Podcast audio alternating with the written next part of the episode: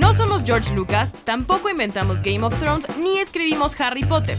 Somos un par de millennials ávidos de cine y televisión. Esto es El Noveno Pasajero, un podcast de Sensa Cine México.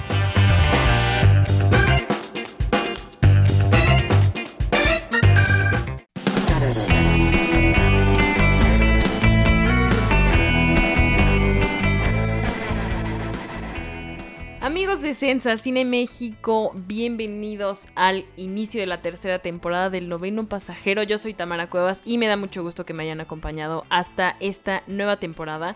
Eh, de verdad que estoy muy feliz de, iniciarla, un poco triste porque seguimos en cuarentena, pero bueno, de eso ya hablaremos más adelante. Y conmigo está, como siempre, eh, Miguel Ángel Martínez. ¿Cómo estás, Mikey? Hola, hola a todos. Pues ya estamos de regreso por acá en el noveno pasajero después de pues de una pequeña ausencia, lo que no ha terminado, pues como ya dices, es la cuarentena. Eh, pues ya no sabemos cuánto tiempo vayamos a estar en, cuarentena ni cuántas temporadas vayan a pasar durante este periodo, pero bueno, ya estamos por acá eh, listos para, pues, para hablar de muchos temas que, que vaya, que se han movido pues en esta pues en este espacio en esta ausencia que tuvimos la industria y hay mucho de qué comentar no sí pero qué tal que, que empezamos con el memorándum con algo que ya nos sale perfecto que hemos perfeccionado a lo largo de estas dos temporadas en cuarentena y es que como bien dices ha habido un buen de movimiento en las últimas semanas. Hoy justo se anunciaron algunos retrasos de Marvel que es algo histórico pero igual vamos a encajarle el diente como dirían los adultos o sea, yo también soy una adulta, más o menos, pero bueno, vamos a hablar de eso un poco más adelante. Pero primero, obviamente, tenemos que eh, pararnos un segundo para hablar de Tenet, de esta película que, que está sufriendo, o más bien sufrió desde principios de la cuarentena entre que sí, que no, que sí. Y justo aquí lo dialogamos, lo analizamos, tuvimos un experto que nos habló como del panorama y, y todo eso. Y por fin, Tenet, Tenet sí llegó a la pantalla y la respuesta no fue la que esperábamos, me parece. La respuesta pues no es la que la industria esperó ni, el público me parece, ¿no? O sea, eh, se hablaba mucho de, que esta película era prácticamente el bastión o, la punta de lanza de toda una industria, en este caso la del cine. Y, y, también se decía si era la película que podría salvar la taquilla del 2020. Y yo, a mí eso me parecía como una tarea muy, muy complicada. Pero pues Christopher Nolan se aferró a estrenar Tenet este año. Eh, primero se estrenó en algunos países. En México se estrenó apenas el 16 de septiembre, en el día festivo. Pero la realidad es que hay números muy, muy tristes, por así decirlo, de, de la película. La película tuvo por ahí más o menos un presupuesto de 200 millones de dólares. Se hablaba de que para que tuviera un buen desempeño en taquilla tendría que recaudar 800 millones. Hasta ahora apenas lleva 251 es un poquito más de su cuarta parte.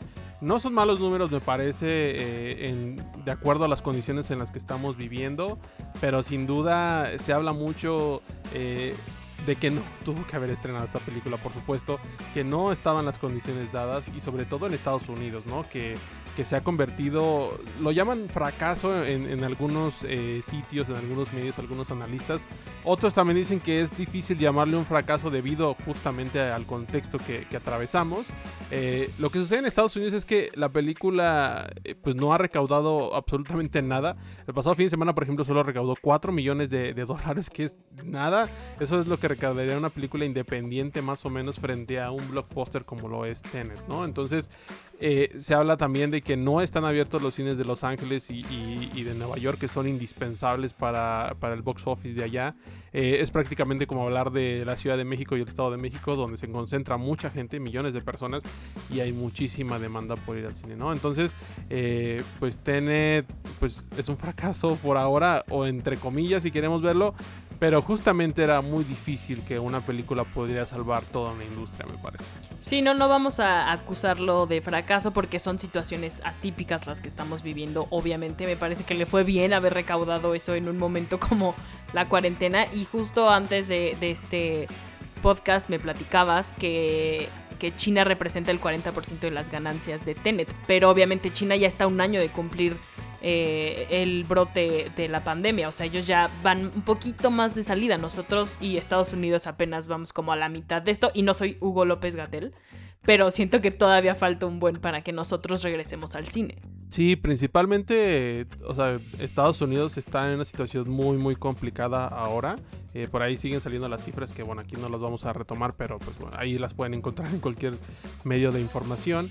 Pero eh, en el caso de China, pues es muy interesante porque de esos 251 millones que, se han recaudado, pues prácticamente el 40% eh, vienen de este país asiático eh, se hablaba también de que las películas de Nolan, el 50% de su taquilla siempre era de un mercado extranjero, pero ahora casi es un 40% de solo un país, ¿no? Entonces ahí ya más o menos te vas dando una idea de, cómo está la, industria en estos momentos y de cómo puede estar a futuro, porque en China se habla de que están a punto de abrir sus cines al 75% de la capacidad, que eso es algo que al menos en México parece impensable en los próximos meses, ¿no? O sea, no se ve claro cuándo puede abrir un cine al 100% y sobre todo cuando vaya la gente, ¿no?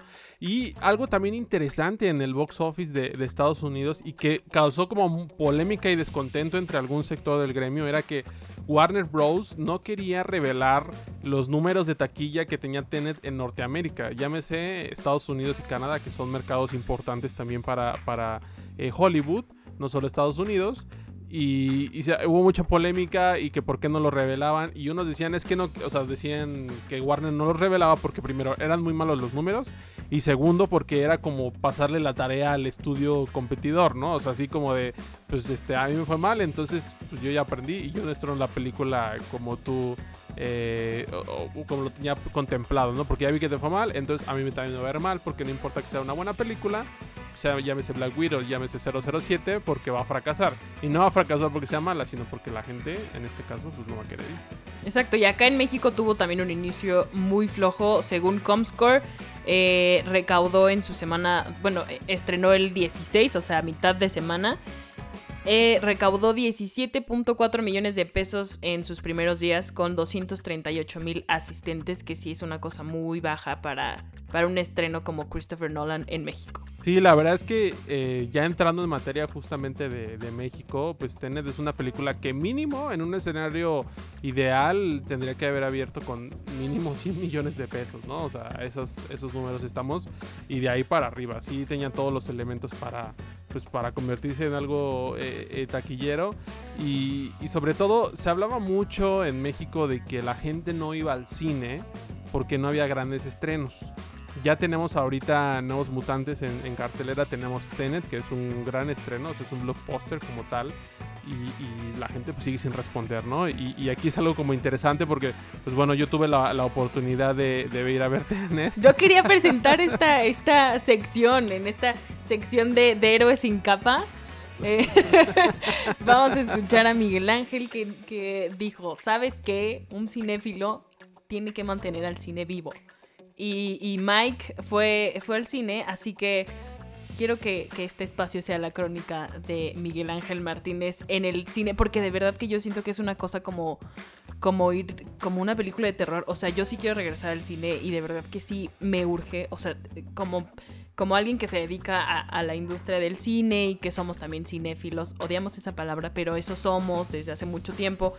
Pues sí queremos regresar al cine, pero da un buen de miedo. Entonces sí quiero saber ¿Cómo fue para ti regresar en medio de una cuarentena a, ver la nueva película de Christopher Nolan? Pues, o sea, antes que nada, cuando ya estábamos como en todo este mood de todas las películas que se van a retrasar y las que se pueden estrenar en la cuarentena, o sea, como que yo dije, yo tengo que ver, o sea, yo puedo ir a ver dos películas al cine. Una de ellas era Tenet y la segunda es Dune. No sabemos qué va a pasar con Dune. Pero sí era como un par de películas que yo dije, creo que estas sí valdría la pena verlas en, cine. Eh, obviamente creo que las condiciones han mejorado a comparación de hace dos meses. ¿no? Hace dos meses estábamos como en otro mood. Eh, y sin embargo, pues sí, o sea, creo que también hay que tener cierta estrategia para ir hasta cierto punto, ¿no? Porque hay horarios donde, bueno, esto era lo que yo creía, ahorita les voy a contar un poquito más. Antes decías, bueno, pues si vas un día a las 11 de la mañana, una sala subtitulada, en un cine que te guste o que tengas como muy bien ubicado, pues probablemente no te vaya a tocar gente o te van a tocar dos personas o algo así, ¿no? Y, y ahora pues parece que eso ya no existe porque pues ya la gente ya no va a ningún horario, ¿saben?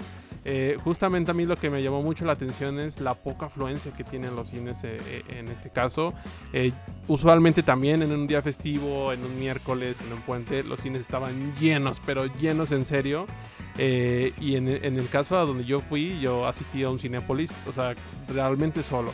Solo en el sentido de, de taquillas, de, de, la, pues de la sala como tal. Y sobre todo la dulcería, que ese era uno de los, me parece, el talón de Aquiles de, de los exhibidores siempre estaba lleno. Siempre había que formarse unos 20 minutos si querías palomitas. Si no querías, pues te pasabas de, largo y, vámonos, ¿no? Pero eh, acá eh, era, como yo repito, miércoles, puente, día festivo. Eh, y solo había una, pues una caja abierta, ¿no? Y con eso era más que suficiente porque no había la gente. O sea, ni siquiera se requería ver tener dos, tres cajas abiertas porque ni siquiera había gente. o sea, éramos dos personas a lo mejor esperando un turno para, para ser atendidas. Y lo que sí tienen como muy bien bajado, me parece, en cines es el protocolo de limpieza, ¿no? O sea, eh, por ejemplo, si una chava te atiende y te da unas palomitas, de inmediato limpian y limpian y limpian. O sea, creo que por ese lado los cines lo están haciendo bien. O sea, hay un como un protocolo estricto de limpieza, que eso creo que es lo que más preocupaba hasta cierto punto. Y yo creo que ellos han hecho esa, esa labor. O sea, si sí ves, o sea, si acaba la función, si hay alguien que te dice, a ver, sálganse primero ustedes, y luego ustedes, y luego ustedes sí están limpiando a cada rato. O sea, sí los ves a, los chavos ahí como pues echándole ganas, ¿no? Lo que también es muy notorio es que hay muy poco personal, por lo mismo de que hay muy poca gente, que es algo que ya habíamos comentado acá, ¿no? Que, que era posible que los, que los cines no aguantaran tanto tiempo. Eh, en, este, en esta situación. Y yo creo que ahorita, eh, después de, Tenet, se va a sentir muchísimo, muchísimo más eso, ¿no? Porque si estamos hablando de que hay una película, eh, eh, bueno, pues un, estreno atractivo en cartelera y está esta situación, pues no me quiero ni imaginar cuando no haya nada, ¿no? Entonces, como, pues como crónica, es, es, o sea, creo que te cuesta un poquito entrar en el mood, o sea... Es que iba a ser un muy mal chiste, iba a ser un muy mal chiste y cruel chiste, y la verdad es que no lo voy a hacer. Qué bueno, qué bueno, Tamara. Pero, eh, como que, fíjate, algo que me llamó mucho la atención y que sí me puso como a reflexionar ya después de que vi la película es, para uno, agradece que no haya tantos comerciales previo al inicio de una película, que sabemos que en la Ciudad de México son como 25 minutos así cronometrados de que, desde que inicia, desde que empieza el primer comercial hasta que empieza la película. Es un maratón así asqueroso. Pero, eh, pues esa es publicidad con la que los cines también pues, tienen ingresos, ¿no? Llámese marcas de refrescos, de autos, de viajes, de lo que tú me digas. Y ahora ya no hay ningún comercial, o sea, todo lo que te salen son puros avances de película, tus dos comerciales de la cadena de, hey, mira, estamos de regreso, el protocolo, bla, bla, y arranca la película. Entonces, imagínate, eh, ahorita los cines ya no tienen tantos ingresos ni de taquilla, ni de dulcería, que es lo que más ganan, ni de publicidad externa, ¿no? Entonces, creo que aquí sí hay que ponerse a pensar seriamente qué está, qué puede pasar con el cine más cerca de tu casa, por ejemplo, a lo mejor unos son más concurridos que otros, no sabemos generalmente, pero hablar de 250 mil espectadores para un estreno de estas características es, nada, ¿no? Yo creo que sí es muy, muy poco. Y, te digo, a mí me costó un poquito entrar en ese mood. Ya después como que arranca la película y sí esa experiencia que anhelamos y que hemos comentado y que se ha hablado de muchas veces, sí la sientes, sí regresa, o sea, sí, o sea, sí entra el sonido de cierta escena o, o entra, no sé, o sea, sí creo que después de ver tantas series en la computadora y, en la pantalla, sí aprecias tener algo distinto ante tus ojos, ¿no? Y, si es una película como Tenet, que está hecha para verse en pantalla grande, pues lo disfrutas aún más. Y sobre todo creo que es el sonido, o sea, el sonido, y, fíjate algo muy curioso que acá, pues como que la gente sí realmente no hablaba. la gente sí estaba como pues calladita y no vamos a hablar y obviamente había gente con sus palomitas y todo. Eh, pero creo es que, sí, es un problema. O sea, es un problema. Imagínate, tú eres una persona responsable, pues. O sea, fuiste con todas las medidas de seguridad, no comiste palomitas, no hablaste. Pero hay gente, o sea, hay banda que no le entra eso. O sea, hay que dice, ay, no, eso no existe. O ya sabes, o sea, un buen de cosas. Y, y pues, obviamente te sientes inseguro. Y siento que, que además, que, que ir al cine ahora es como la parte fea o sea, antes era como de, wow, no tenemos nada que hacer, vamos al cine. O vas a una plaza y vamos a meternos al cine porque ya no tenemos nada que hacer en el día. Y yo, yo que tuve que salir la semana pasada a hacer unas compras casi obligatorias de, de, de la casa, fui a una plaza y la plaza está llena. O sea, no hay como, como si no existiera COVID, ¿sabes? Pero en el cine, o sea, es como si pasaras y dijeras, no mames, ah, pero ahí, ahí surgió el COVID. O sea, en una taquilla de cine. Ajá, ahí, ahí surgió, ahí. Y ya, todo lo demás, Liverpool podemos estar ahí y podemos entrar a Starbucks y sentarnos a comer, pero al cine no vamos. Y yo siento que es porque nos dijeron tantas veces que ambientes cerrados no, que de, o sea, que de verdad no queremos ir a una sala de cine y eso es un poco preocupante, pero, pero ¿qué hago? Pero luego si te vas a una plaza como Perisur, pues estás en una, una plaza cerrada, ¿sabes? o sea, es una plaza, es un lugar cerrado y es prácticamente lo mismo que el cine, pero bueno. Eh, o sea, justo en la experiencia como tal, o sea, la película sí, yo al menos sí logré tener como ese momento de desconexión como tal, o sea, de sí disfrutar la película. Y, y yo creo que el cubrebocas ahí sí la gente, o sea, lo asume como tal, o sea, creo que sí ya dices, pues ya lo tengo encima, o sea, y, si lo traigo, pues, pues me puedo reír, o sabes. Eh, pero, o sea, como experiencia, pues fue padre. Obviamente sí, la emoción y, el sonido, o sea, eso es algo que no, es, es, es incomparable como tal. Pero algo que, que mencionas es muy cierto. Eh, en la plaza donde yo asistí, la plaza transita normal. Y esa parte del cine justo está sola. O sea, eso es algo muy, muy curioso porque eh, pues sí parece el punto negro de, las plazas, de los lugares públicos o privados, que los cines están baneados por la gente. Y sobre todo, ¿sabes qué? O sea, como que la misma conducta del consumidor ya, ya es otra, porque leía por ahí un estudio de, hacia como hacia el buen fin y cómo se están comportando los consumidores, las, las audiencias. Y decían, por ejemplo, hay mucha gente que ahorita se mete como a sitios de viajes, a, a sitios de aerolíneas, a agencias, a hoteles, cotizan un viaje, hacen como todo el procesito y, se salen al final.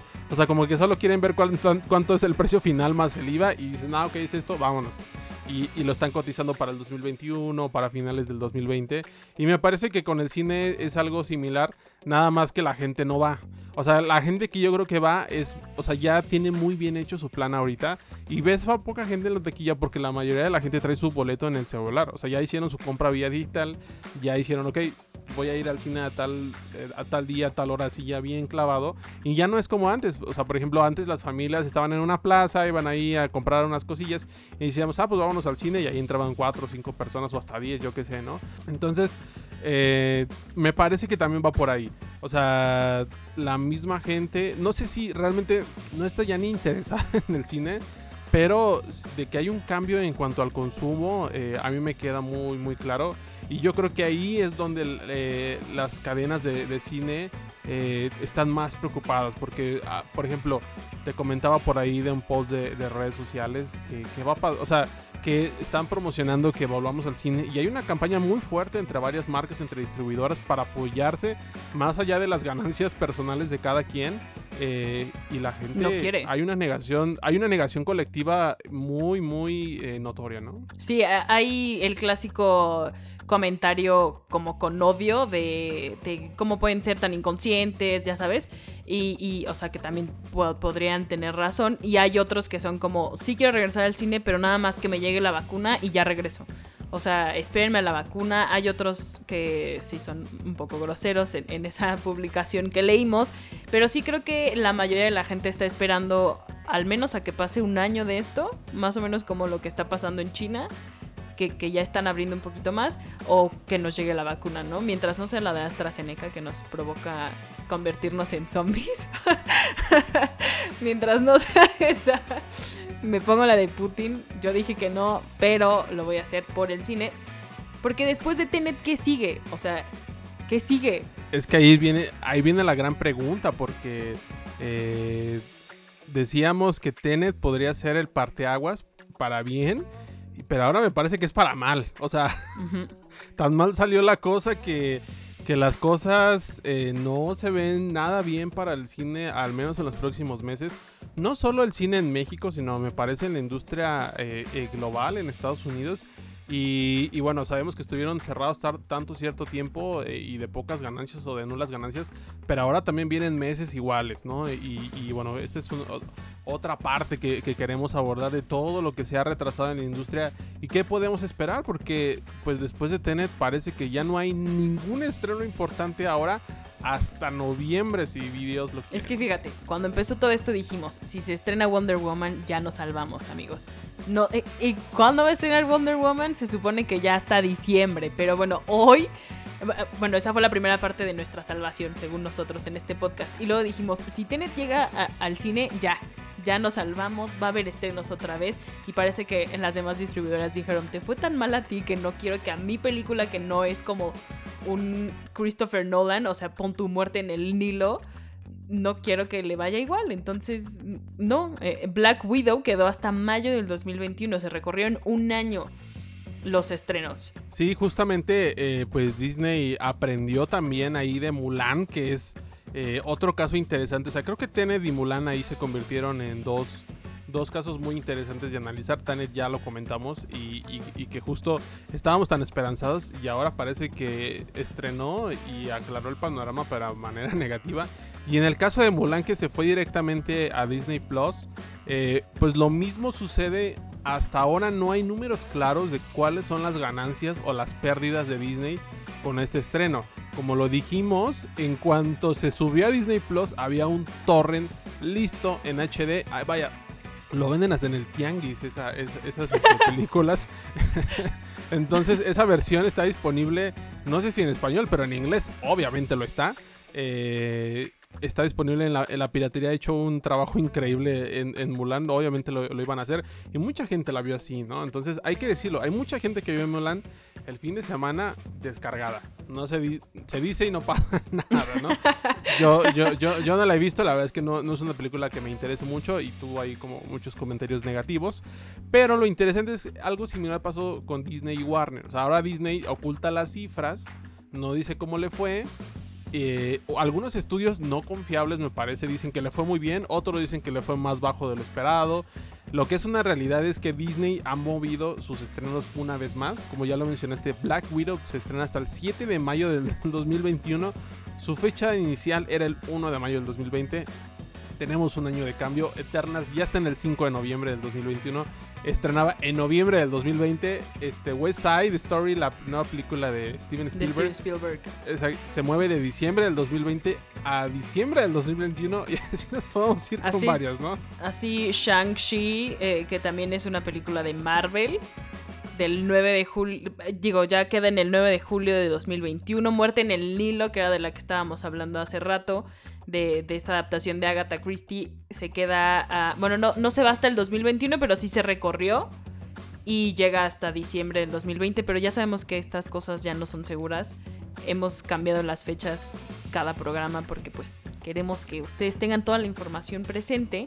Eh, Deep Water, que es una película de Ana de Armas y Ben Affleck quedó también para el 13 de agosto del 2021. Como tú dices, todas se movieron un año. O sea, todas ya agarraron su lugar. Dijeron, vamos a estrenar más o menos por las fechas que teníamos planeadas del 2020, pero ya para el 2021. Y es aquí el gran riesgo, me parece, de, los estudios que aún contemplan sus películas para el 2020. Por ejemplo, eh, algunos estrenos que todavía se quedan para este año es eh, Sin Tiempo para Morir, eh, de James Bond. Eh, bueno, la película 25 de James Bond, ahí Daniel Craig. En México se supone que estrena el 12 de noviembre. Eh, Soul de Disney. Que esta película, yo creo que ahí sí Disney ya dijo, ya, esa se queda. Eh, ya la damos por perdida, ya no le vamos a buscar una fecha porque yo creo que ya no les interesa. Y, de plano, porque creo que por ahí va a, va a inaugurar el Festival de Roma, una cosa así, la, la película. ni siquiera sabía que había un festival en Roma.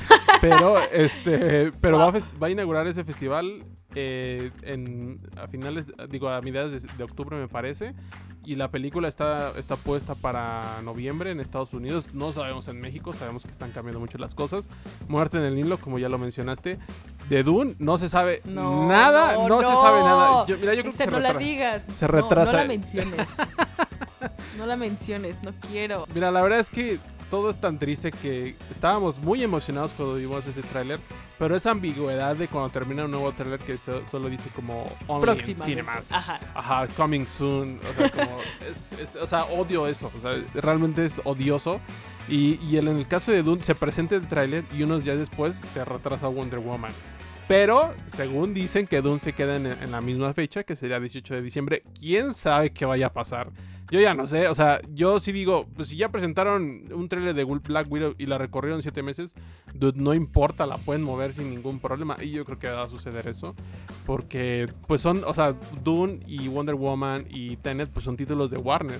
Y hay una triple pérdida. No creo que lo vayan a, soportar porque en, todo caso en el 2021 pues que van a estrenar, ¿no? Se van a estrenar de Batman y qué más. También por ahí vienen los Croods, esta secuela de la película del 2013 que, que mira, también se la están jugando. Es una película familiar. Que eso también es algo que resaltar, ¿no? O sea, eh, por ejemplo, yo cuando fui a Tenet no vi ningún niño. O sea, va gente adulta nada más. O sea, va gente arriba de 18 años.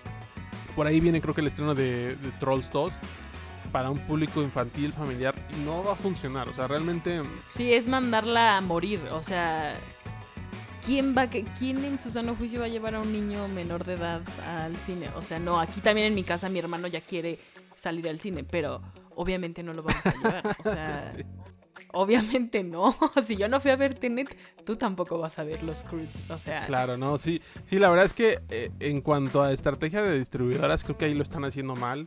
Y creo que también la de Trolls es como. O sea, siento que ahí la lanzan por a ver qué pasa, ¿no? A ver si chicle y pega. Pero ya vimos lo que sucedió con Scooby-Doo, que fue un auténtico pues fracaso, ¿no? Hay que, hay que, ahí sí hay que decirlo, fracaso real. Eh, más o menos estas películas Tenet, Los Nuevos Mutantes, Scooby-Doo están abriendo con 2000 pantallas. Y si hacemos ahí algunas matemáticas entre las pantallas y la recaudación y el número de gente que la está viendo, pues es muy poco la gente que está viendo por sala o por pantalla esas películas. Y ahí sí los números pues son muy, muy desfavorables, ¿no? Y tan desfavorables como lo que está pasando con Disney, ¿no? O sea, justamente ahorita entrando en, materia con, eh, con Disney, pues el año pasado fue un año impresionante para Disney. Tuvieron la película más taquillera de, la historia con Endgame, que bueno, ahí con sus esfuerzos y demás. Y este año solo han estrenado dos películas. Solo van a estrenar por ahora dos películas. No sabemos si Sol o alguna más se vaya a sumar. Pero lo interesante es la taquilla, ¿no? La, ¿Qué ha pasado con la taquilla de Disney este año y con el anterior? Voy a, voy a hacer yo el sonido de los tambores y tú di cuánto ha recaudado hasta el momento Disney. Dilo, dilo porque no lo puedo creer. bueno, en 2020 solo han estrenado dos películas que fue Unidos, por allá de marzo, y Los Nuevos Mutantes, que bueno, era de Fox, pero entra de Disney.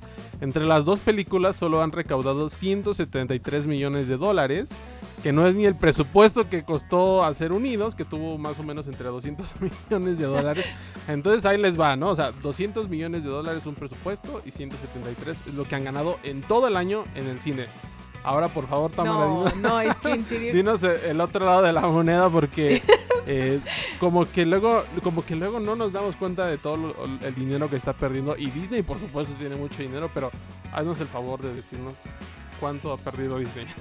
en el 2019 Disney recaudó a nivel mundial 11.1 billones de dólares a nivel mundial, porque eh, obviamente cada uno de sus estrenos, que el año pasado, no sé si te acuerdas, a final de año hacíamos la tabla de las películas más taquilleras y todas eran Disney. O sea, tuvo, eh, cada una de sus películas pasó el billón, entonces tenían Capitana Marvel, tenían Endgame, tenían Aladdin, el, eh, el Rey León, Toy Story, Frozen y Star Wars, obviamente, casi al final de año.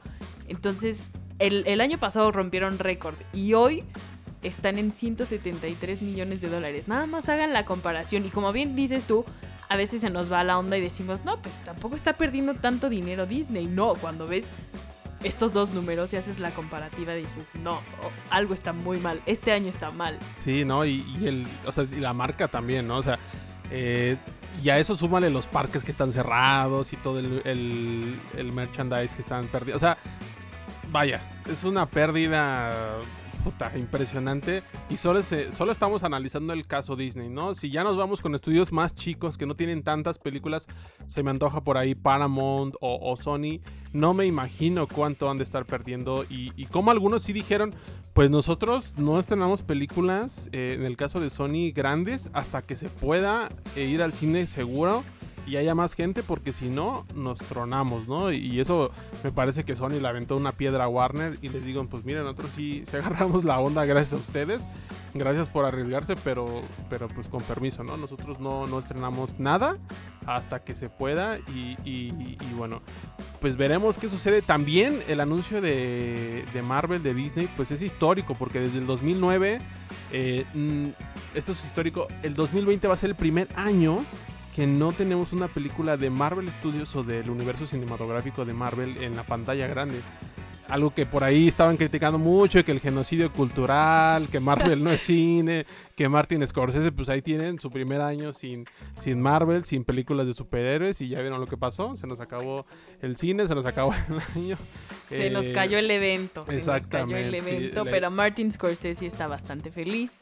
Yo también un poquito, o sea, no mucho.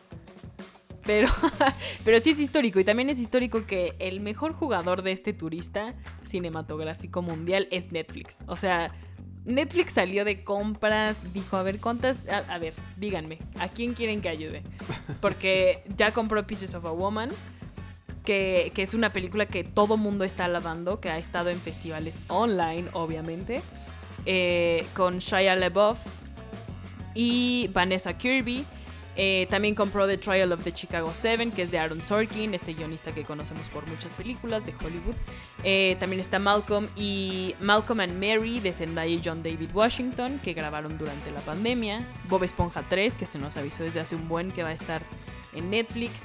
Eh, todavía no está muy seguro, pero ya estaban echándole el ojo a la mujer en la ventana de Amy Adams. Vienen más, ¿eh? Por ahí, o sea, eh, sí hay varios reportes de como de los insiders de Hollywood, pues sí dicen que Netflix está buscando más películas y más películas porque ellos ya vieron que, pues que no, o sea, creo que justo cada movimiento que sucede en la industria es favorable para unos y desfavorable para otros. En el caso de los estudios, pues obviamente no se ayuda nada, pero tanto Netflix como quizá Amazon, que también ahí le entra al, al kit y le gusta comprar derechos de, de películas, pues están viendo que por ahí van a tener que salir esas películas y ellos van a poder sacar las ganancias que los estudios independientes o las distribuidoras independientes ya no van a poder tener este año.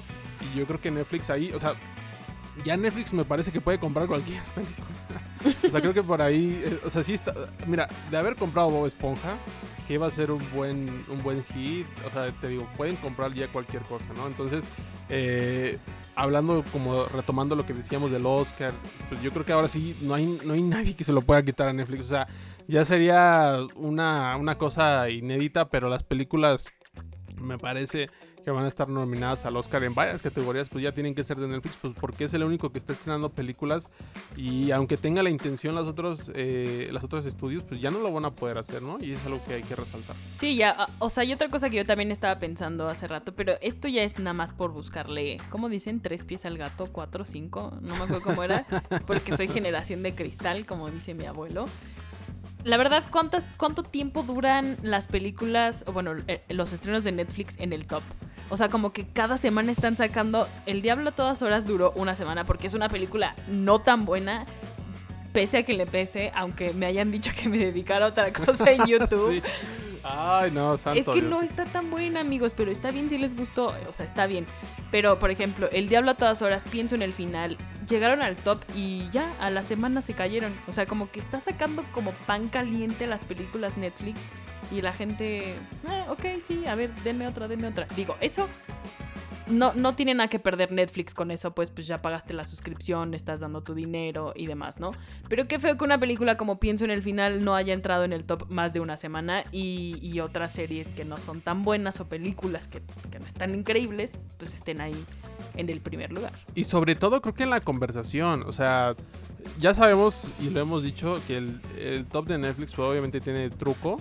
A veces sí es real, a veces me parece que no lo es, o, o de plano no lo es, se ve muy forzado. Eh, pero en el caso de Pienso en el final, pues sí, o sea, llama la atención que la conversación de una película que trae temas muy interesantes y que a mucha gente no le entendió, pues dura un fin de semana y se acabó. Y, y la película que, o sea, la película que tiene el mejor elenco de los últimos cinco meses, o sea, el mejor elenco en cuanto a nombres de Hollywood, me parece también en calidad actoral, dura una semana y se acabó. Y ahí viene Nolan Holmes y va a durar el fin de semana y se acabó. Y así nos vamos a ir. O sea, están estrenando tantas cosas en Netflix que a mí eso me resulta un poco, no sé, negativo o, o hasta me causa problemas internos porque es que ni siquiera tengo quizá tanto tiempo ya de ver tantas cosas. Y luego hay otras series que quiero ver y están en HBO otras y en Amazon están otras y tú estás aventando, vomitando cosas por doquier. y, y también como, o sea, como que ya no se puede ni disfrutar tanto, ¿sabes? O sea, sí es como Game of Thrones sí era un fenómeno que te duraba, por ejemplo, tres meses, dos meses y medio. Y durante dos meses y medio cada domingo explotaban las redes y se hablaba y se hablaba y se hablaba. Y ahora acá te duran cinco o seis días y no se vuelve a hablar. O sea, parece que se muere la película, o sea, que sale de cartelera. Y, y caso contrario tienes que, por ejemplo, tendría que durar yo creo que unos dos meses en cartelera para ver hasta cuándo la quitan. Tenet nació muerta, o sea, Tenet es una muerte de cuna. O sea, eso es Tenet, eh, por, más que, yo quiera ver Tenet, eso es Tenet, pero... Pero bueno, Mike, más o menos ya, ya como que cerrando eh, este memorándum largo que hicimos en este primer episodio de la tercera temporada, yo tengo una pregunta. A ver, venga, venga. Los autocinemas, a ver, escúchame. Los, los autocinemas, ¿crees que sean el futuro del cine? Porque me da, me da miedo que, que esta situación dure demasiado y la crisis y Cinépolis y Cinemex empiecen a avisar que cierran complejos, que ya el despido es mayor, o sea, que, que al principio de, no, hace como uno o dos meses Alejandro Ramírez eh, salió a decir que sí iba a haber despidos, que era obvio, eh, era algo que se esperaba, pero que con la reapertura obviamente él esperaba poder contratar a todas esas personas que iban a quedarse inevitablemente sin trabajo. La reapertura no ha salido tan eh, bien como esperaban. Entonces no me sorprendería que en unos meses avisaran que van a cerrar complejos. Y lo único que me hace pensar es que a lo mejor van a abrir autocinemas como ya lo ha hecho Cinemex. Pero, pero ¿tú crees que sea eso algo viable para la experiencia en el cine a la que estamos acostumbrados? El problema aquí yo creo que con los autocinemas es que los tienen que abrir de alguna forma. O sea, ellos van a tener que volver a invertir. Se van a tener que aliar con otros eh, espacios, me parece, como el caso de, de Cinemex. Y ahí sí es otra moneda al aire. En el caso, por ejemplo, hay el autocinema Coyote de, la Ciudad de México, pues lleva ya algún tiempo muy bien establecido, consolidado, y que de repente empezó a estrenar películas como si fuera cualquier cine. O sea, antes solo era como vamos a hacer un ciclo de Kubrick o vamos a estrenar La La Land, pero estrenó hace dos años, y Whiplash y el ciclo de Chazelle y, y, sabes, ese tipo de cosas. Pero de repente se sumaron ya como un circuito de exhibición actualizado y ahí está Tenet, por ejemplo, si ustedes no quieren ir a Cinépolis, si no quieren ir a Cinemex o a lo que me digan, en Autocinema van a encontrar ahí Tenet. Y seguramente en, el interior del país hay más autocinemas que están ahí levantando la mano. A lo mejor todavía no con una cartelera actualizada, pero que están intentando ahí, este, pues, ganarse cierto dinerito, ¿no? Yo creo que el problema acá con las marcas es eh, pues la inversión. O sea, que ya tienen como el... O sea, imagínate, tú tienes como tu espacio donde también pagas una renta y, todo y lo demás. Y, ya viste que ese no te funciona, entonces ahora tienes que ir a invertir a otro espacio o a otros espacios donde a ver si allá va la gente, ¿no? O sea, sigue siendo, o sea, el, a lo mejor un Cinépolis Autocinema podría funcionar, me parece. O sea, creo que Cinépolis tiene un reconocimiento de marca muy importante entre el cinéfilo mexicano, más que Cinemex, hay que decirlo. Pero, eh, pero, o sea, como que viéndolo como yo empresario dije, ah, pues yo creo que no. o sea, a lo mejor preferiría cerrarlo porque si no voy a perder acá. A lo mejor lo que gana allá, pues lo voy a perder acá. Entonces me va a quedar igual, en ceros. O voy a perder más acá que de lo que voy a ganar allá. Ahí creo que los autocinemas me parece que sí son una buena alternativa. Que de hecho algunos festivales ya lo han retomado por ahí. Obviamente la experiencia pues debe ser distinta, ¿no? O sea, no pues tienes un carro enfrente. no, o sea, sí, o sea, no vas a ver TNT en IMAX en el autocinema, ¿sabes? Con el sonido envolvente, pues pues, no, pero ¿qué prefieres? ¿No ir al cine o ir al autocinema? Es que mira, justo yo, como lo mencioné al inicio de, la crónica, pues yo tengo dos, o sea, yo quiero ver dos películas ahorita, ¿no? O sea, a lo mejor si estuviéramos como en, un, en una situación normal, pues ir a ver más películas porque llegan independientes. Ahorita ya las independientes pues están descartadas porque pues, quién sabe cuándo vayan a llegar. Pero si tú me dices, ¿dónde quieres ver Dune? Pues te vas a ir a un Cinépolis. O sea, si, si trae escenas en IMAX si está en una macro, o sea, en esas, esas pantallas que están muy padres, pues la voy a ir a ver ahí. O sea, la neta la voy a ir a ver ahí. Y si, y si hay una función a las 10 de la mañana eh, subtitulada, a esa voy a ir, ¿sabes? O sea, no me voy a arriesgar a la de las 8 de la noche, por ejemplo. Y, ahí creo que te digo, creo que ya depende más de, cada quien y la, pues, la decisión es de cada quien, ¿no? Pero los autocinemas son una buena alternativa. Pero, por ejemplo, también en ese Cinema Coyote, Autocinema Coyote, eh, te dan como una bocina especial para tu carro. O sea, no es como que ponen la pantalla y ahí las bocinas tipo concierto y ahí quien escuche, escuche. Y si estás al fondo, pues ya, ya te amolaste, ¿no? Ahí te dan como una bocina especial para tu coche donde puedes tener los, los vídeos cerrados y el sonido está muy bien sincronizado. Eso dicen que la experiencia de ahí pues vale mucho la pena y de hecho pues le ha ido muy bien. O sea, el Autocinema Coyote actualmente en la Ciudad de México ya está abriendo en otros eh, lugares del país, eh, pues le está yendo muy bien y, hasta ahora yo creo que es quien va al frente en, en todo este asunto, ¿no? ¿Tú qué piensas? es que, mira, yo no había pensado en Dune. La verdad es que como que ya perdí tanta la esperanza, tanto la esperanza en regresar al cine este año, que ya ni me acordaba de Dune, que es una de las películas que más quiero ver. Pero si a mí me preguntas también dónde la quieres ver, pues obviamente en un Cinépolis, pero preferiría no verla hasta el 2021, o sea, hasta que ya me haya puesto la vacuna. Sigo insistiendo, pero pero pero pues si no es Dune, o sea, si me dicen, ¿quieres ver hasta no sé, Muerte en el Nilo, que es de Agatha Christie y también como que quiero verla? pues sí iría a un autocinema, ¿sabes? O sea, nada más con tal de regresar de alguna manera al cine, yo creo que la gente está apostando mucho más por el autocinema y de hecho las funciones ya están agotadas. Con un mes de anticipación, o sea, te metes y ya están agotadas porque la gente sí se siente un poquito más segura en su coche, no bajándose de ahí, no comprando nada y regresando al cine como se pueda. Entonces sí creo que pues ahí ya será cosa de Cinepolis y Cinemex cómo le hacen para convencernos a nosotros o de regresar al cine o de ir a su nuevo autocinema, ¿no? Eh, ¿Quién sabe? ¿Quién sabe qué vaya a pasar? Si él lo estén contemplando. Cinemex ya tiene uno. Sí, justo yo creo que sí están en apuros las, las cadenas de, exhibición. O sea, sabemos que obviamente han ganado mucho dinero y demás, pero la industria sí atraviesa una época muy complicada y, difícil.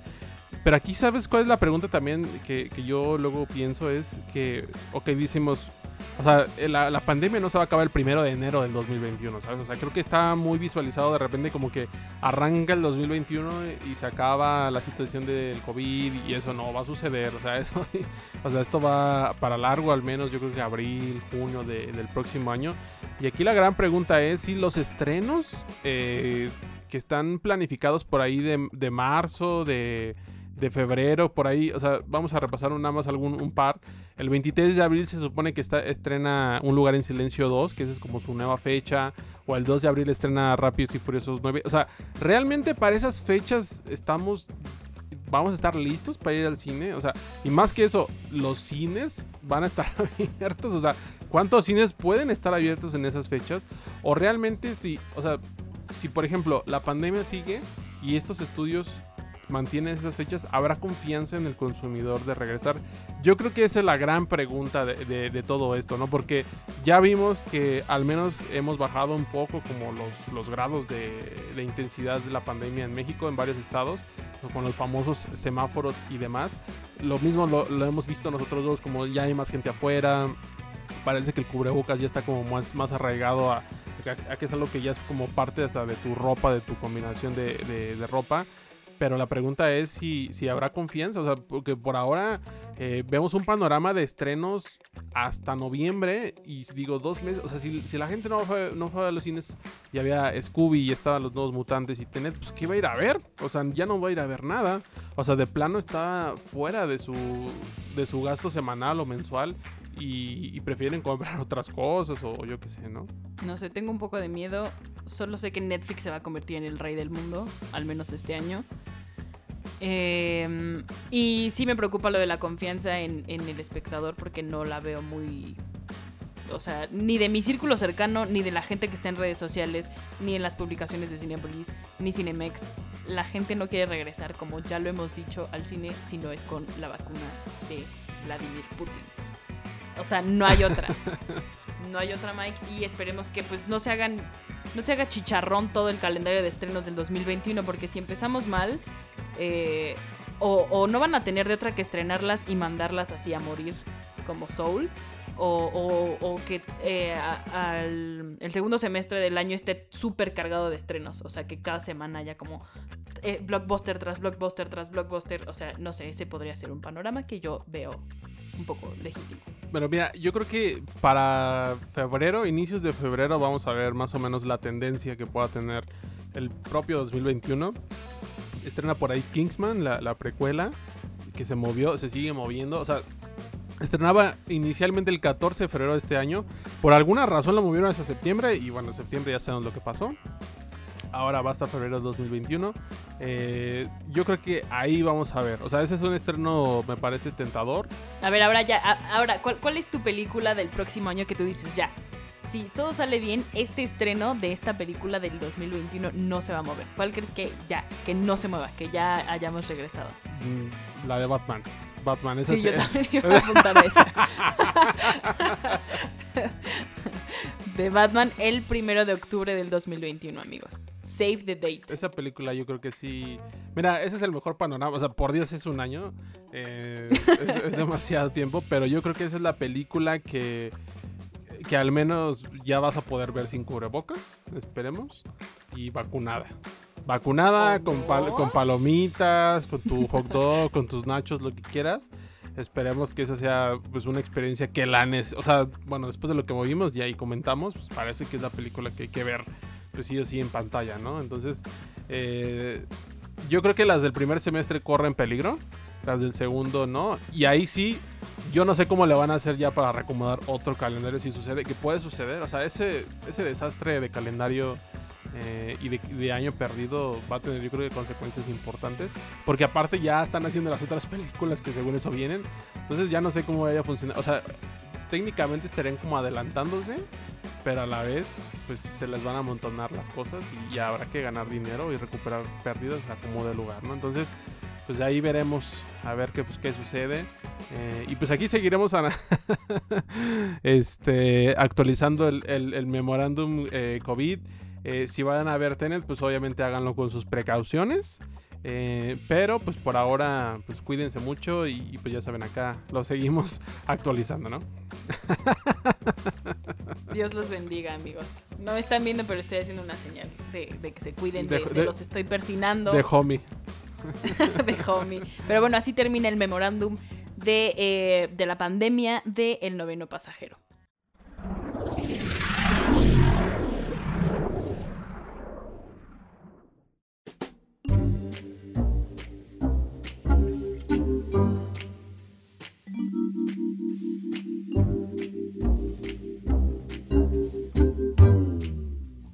Bueno, ya que estábamos hablando hace rato de el imperio que salió de, compras durante esta cuarentena, vamos a hablar de el estreno pues fuerte de, esta semana de Netflix, que es Enola Holmes, eh, esta película dirigi- dirigida por Harry Bradbeer eh, y escrita por Jack Thorne, a quien conocemos por haber escrito eh, pues este extraño remake nostálgico de Harry Potter y eh, Harry Potter and the Cursed Child. Pero bueno, el chiste de, Nola Holmes es... La pregunta que te voy a plantear, Mike, es... ¿Necesitamos más cine feminista? Y tú me vas a decir, pues obviamente sí, porque no espero otra, otra respuesta de mi co-host del noveno pasajero. Exactamente, sí. eh, yo creo que el cine feminista o las películas o las series ya estaban.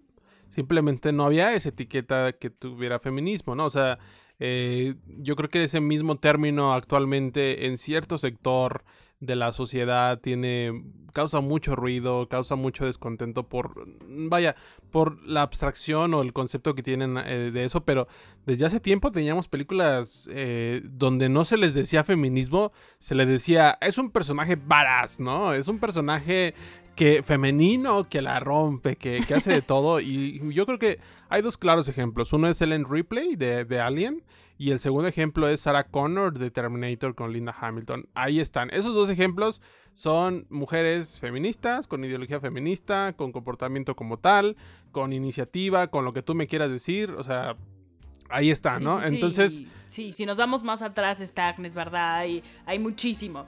Pero. Pero siento que a la banda le dan miedo las etiquetas. Entonces, si de por sí esta película ya tenía controversia porque presentaba a un Sherlock Holmes con sentimientos, que a lo mejor y sí aquellos eh, que tal vez crecimos con el Sherlock Holmes, leímos a Sherlock Holmes y a Sir Arthur Conan Doyle, eh, pues Sherlock era un psicópata, drogadicto, eh, obviamente no podía desarrollar sentimientos por nadie y estábamos muy acostumbrados a, pues, a verlo así. Después llegó la, serie de Benedict Cumberbatch y lo super reforzó, reforzó esa idea que teníamos de ese Sherlock.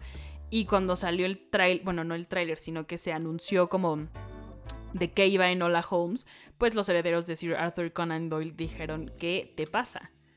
Esto va en contra del copyright. Sherlock Holmes es una persona, bueno, es un personaje así así así así, no puedes ir contra eso y bla, bla, bla, ¿no? Eh, después la noticia como que llegó un poco tergiversada, según yo, a los medios porque dijeron que no querían que fuera mujer Sherlock Holmes. Pero no, según yo, lo que ellos dijeron fue que Sherlock Holmes no podía tener sentimientos. Eso fue todo, ¿no? Que no podía ser una mujer.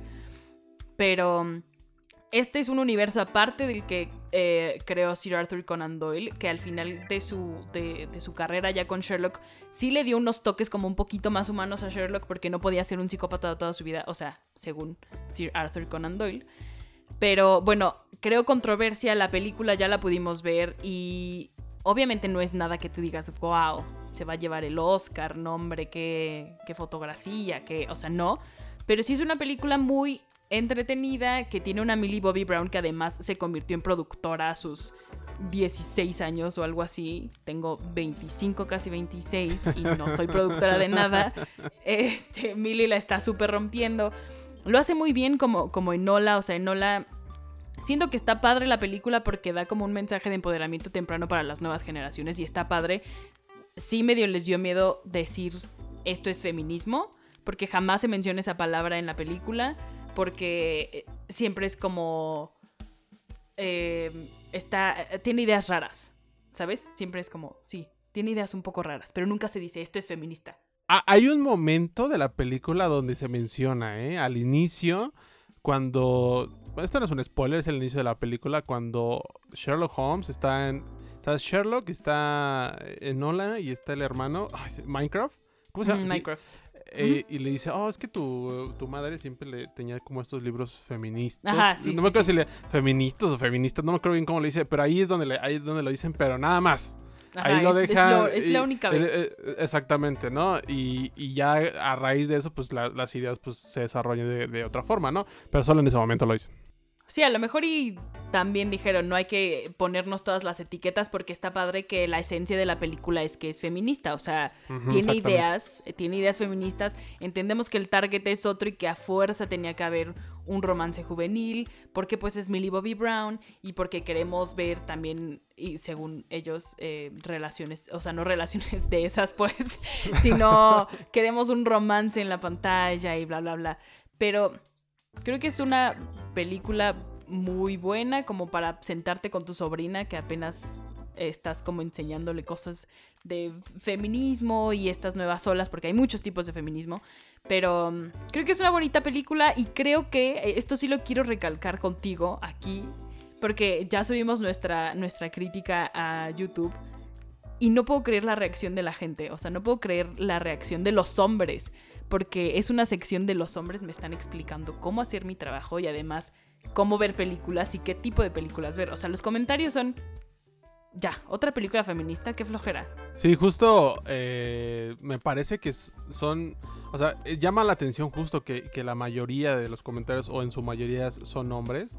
Eh, y, sin embargo no, o sea, comentan la película sin verla, ¿sabes? O sea, sin verla o, escuchan, o sea, si tú, por ejemplo, en una crítica comienzas a decir, no, pues explora el discurso feminista, pareciera que ahí paran el video y, y con eso les bastó para decir, bueno, es otra película feminista, qué hueva, o qué flojera, o otra vez lo mismo, o esto, lo otro. Y eso es algo que es, demuestra el malestar que, que hay frente a la palabra tan solo en términos y más que eso la ideología que todavía impera entre pues entre un buen sector de la sociedad en su mayoría me parece varonil, ¿no?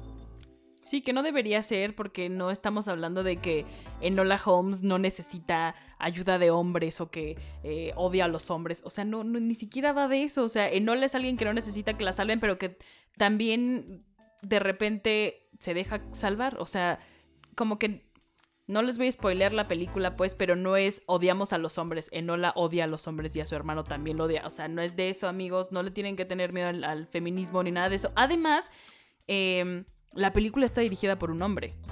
Exactamente. O sea, no hay que.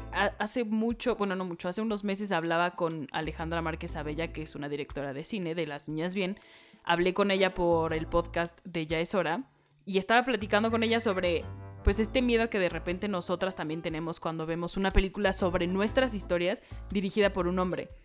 Y ella decía, es que no vamos a decirles que no las que no las hagan, ¿sabes? O sea, porque eso sería fiscalizar un diálogo, fiscalizar nada más nosotras podemos hablar de esto y ustedes de esto, cosa que no está bien. Esta película está dirigida por un hombre que además dirigió Fleabag.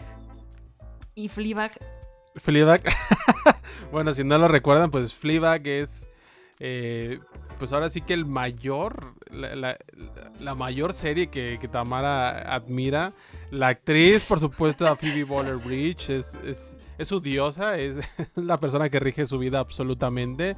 Y, este hombre que, que tú mencionas, Harry, pues dirigió esa gran serie que por supuesto tiene un discurso feminista, o sea, tiene discurso feminista, pero otros contrastes que forman parte de la vida tanto de las mujeres como de los hombres o como a las personas adultas en general, ¿no? Sí, y no, o sea, no tendría por qué existir todavía esta conversación que vimos en nuestro eh, en nuestra crítica, videocrítica de YouTube de ay, otra vez está un, diálogo así, otra vez una película así. Pues sí, se necesita, todavía necesitamos cine feminista, nunca vamos a dejar de necesitarlo. A ver, ¿ustedes por qué necesitan más películas de Rápido y Furioso? Me voy a poner a decir yo. ¿Ya para qué? O sea, ¿sabes? Ya vamos en la 10 casi. Y, que justo también luego subrayan por ahí, eh, creo que Kit Harrington estaba diciendo, eh, el, bueno, quien era Jon Snow en Game of Thrones, como de, dude, ya no se necesitan más héroes hombres. O sea, él lo dice y lo atacan, ¿sabes? O sea, o sea ya hasta que un hombre diga en, esta situación, que, que, este actor diga, eh, se necesitan mujeres de otro tipo, eh, ya lo atacan también. O sea, los mismos hombres que nada más ven así feminismo o que ya se necesitan más mujeres. O sea, están con esa ideología que choca. Y mira, hay un problema muy serio, yo creo que también entre ese sector de la audiencia, porque si tú pones, por ejemplo, a Enola Holmes y pones a Furiosa de Mad Max vas a ver, o sea, yo creo que las reacciones serían sumamente interesantes porque la gente, o sea, más allá porque sea Charlize Theron, ama a Furiosa pero sobremanera. O sea, sí dicen, ese sí es un personaje sí, pero, Exacto, pero, ¿por, qué lo es? Exactamente. Pero ¿por qué la aman? Porque está súper encajada en una eh, categoría de todas las cualidades varoniles que les gustan a los hombres, pero ahora las tiene Charlize. Es lo mismo. O sea, es aunque es una mujer y ella misma ha dicho que son nuevas historias y que ella quería explorar otras, otro tipo de historias, bla, bla, bla, pues sí, pero Furiosa es, es lo que nosotros y toda la gente cree que es un hombre, pues, o sea, un hombre tiene que, un hombre héroe es como es Furiosa. Entonces los hombres la ven y dicen, guau, además de súper guapa, es súper ruda, y, o sea, es un hombre, pues, o sea, las cualidades son varoniles y eso es lo que les gusta a ellos y por eso no quieren a Enola. O sea, por eso Enola es una niña de 15 años que es inteligente, que es graciosa, que son todos estos atributos que se nos han hecho a nosotras y a los ojos de, los hombres son como un eh, como significado no, no de, de, debilidad pues, pero no va con sus con lo que ellos quieren ver en el cine. Entonces, no. Sí, es ahí una conversación pues muy, o sea, muy necesaria todavía y que justo, o sea, pareciera que luego nos acercamos a, este riesgo de que, si como tú lo mencionaste, si solo hombres pueden dirigir películas de hombres y mujeres películas de mujeres, y yo creo que no, no vamos por ese camino para nada. O sea, creo que Fleabag o sea, es el mejor ejemplo de, esto, o incluso Fleabag, y yo rescataría por ahí Big Little Lies, esta serie de HBO que la, que la dirigió Jean-Marc Ballet, eh, que también fue muy aclamada porque era como el año así súper eh, que la televisión agarró el feminismo y lo abrazó.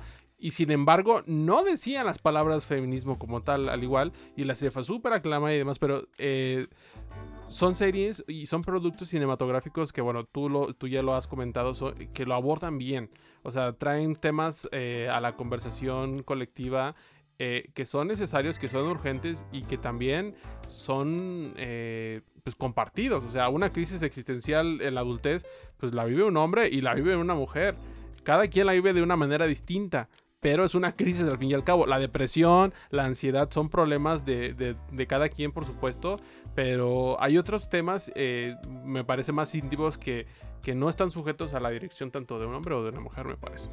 Sí, no, totalmente estoy de acuerdo contigo. En, en Enola Holmes vemos cómo se tocan los temas como de la maternidad, o sea, y todos estos temas están en el centro de la, de la identidad del libro, que es de, de una mujer también, pero están, o sea, están planteados por un hombre, por un, por un hombre director, por un guionista director, digo, por un guionista hombre, em, pero la producción también tiene a mujeres eh, involucradas, o sea, no tienen, no hay que fiscalizar la conversación y además eh, siento que es gente que no vio la película, ¿sabes? O sea, que nada más está tirándole piedras, pero no ve que es una película de Netflix en el centro del mainstream, con una niña de 16 años que gana no sé cuántos millones de dólares al año y que está hablando de que la maternidad no puede ser una cosa de esclavitud, o sea, que, que aunque tu mamá se pierda, pues no les vamos a spoilear, pero la mamá desaparece, no quiere decir que la mamá no te quiera. O sea, la mamá, una madre tiene su vida, no tiene que estar atada a su hija. La hija tiene todo un despertar, eh, pues, eh, ajeno a su madre, que descubre el feminismo. O sea, son muchísimas ideas muy padres en Enola Holmes que podría ser que pasen desapercibidas por todo el hate que está recibiendo en algunas redes sociales. Pero que si ustedes no tienen nada que ver de plano este fin de semana, porque no le... Enola Holmes es una pues gran opción para pasar el fin de semana y ver a Millie que se está como que despidiendo de su papel de Eleven en Stranger Things, que lo hace muy bien, que tiene un buen futuro en la, en la industria, entonces está padre, ven a Henry Cavill, obviamente la trama es increíble con Henry Cavill, con Sam Claflin, o sea, no hay, no hay de qué quejarse amigos. Enola Holmes es una muy buena película para el fin de semana de eh, Netflix que se volvió dueño del, mundo este 2020. y, tan dueño del mundo que, justamente esta película era de Warner, de Warner Bros. Pero COVID se tuvo que estrenar en Netflix. Entonces, ¿qué, hubiera pasado a lo mejor si esta película fuera de Warner? No lo sé, porque también me parece que ahí Netflix está en el ojo del huracán desde hace algunas semanas. Y, yo creo que también, más que la palabra feminista, a lo mejor ahí también el término Netflix empieza a causar ruido entre algunos espectadores que solo están esperando como tantita carnita para aventar su, odio y, sus opiniones. para decirme cómo tengo que criticar una película o algo así. Los hombres me explican cosas. Pero pero pues ahí está, creo que a ti también te gustó, Mike. Más cine feminista, por favor.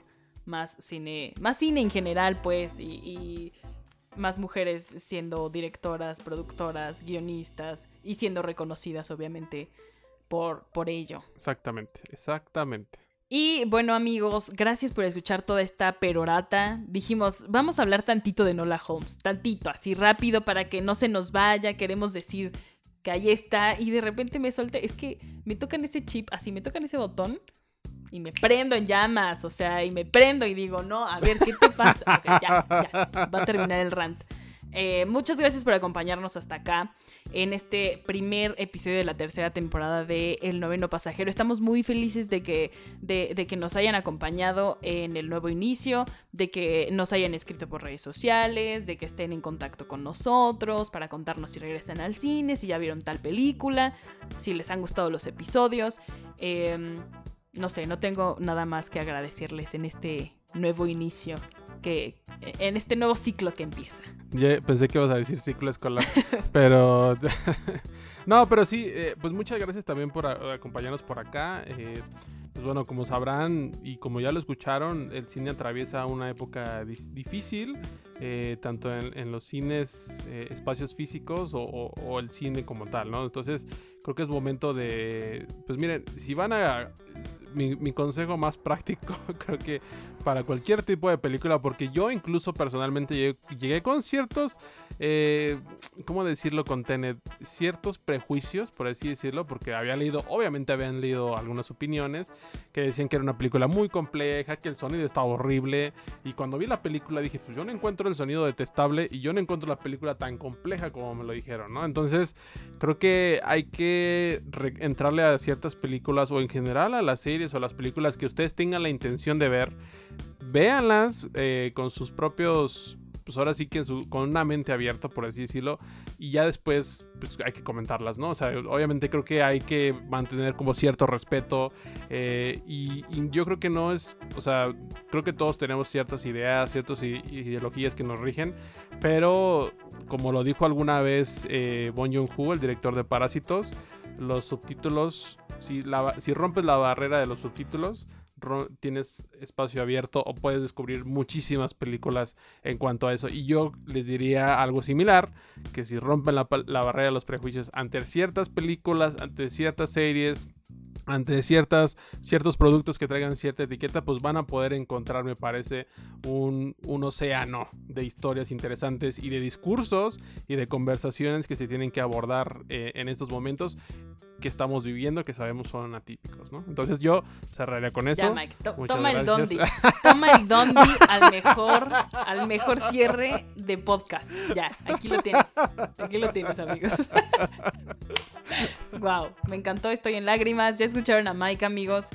Em, ya, no tengo nada más que agregar yo, solo síganos en nuestras redes sociales, en las de Sensacine México, en las personales. Mike está como arroba filmikes Filmiques. En, Twitter, Filmiques en Twitter por ahí me encuentran. También la de Sensacine, por favor, síganos ahí. Sí, ya también MX, eh, Instagram y, Facebook y, todo. En TikTok también ya estamos debutando. y a mí en T-Cuevas 13. Sí era así, ¿verdad? Exacto. Sí. Ah, bien, venga, venga. Bueno, ahí me encuentran, amigos. Muchas gracias eh, por acompañarnos. Yo soy Tamara Cuevas. Yo soy Miguel Martínez. Y no se olviden que ustedes son el noveno pasajero. Bye. Adios.